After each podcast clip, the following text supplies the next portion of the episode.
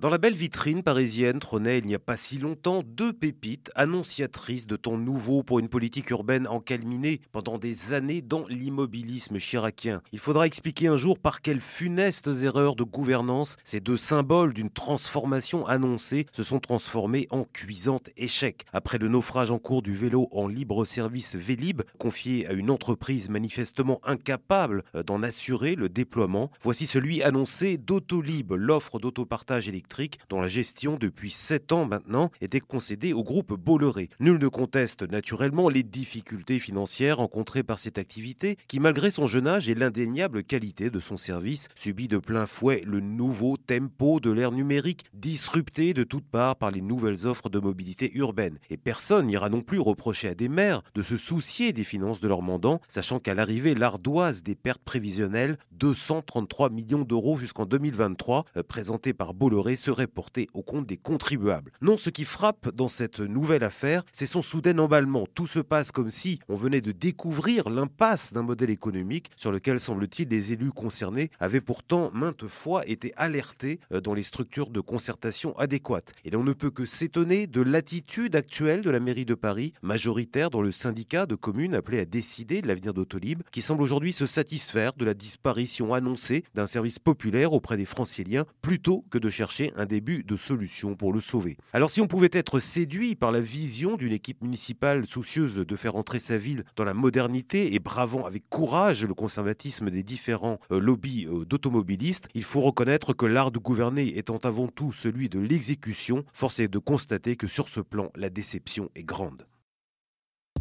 Retrouvez tous les podcasts des échos sur votre application de podcast préférée ou sur leséchos.fr.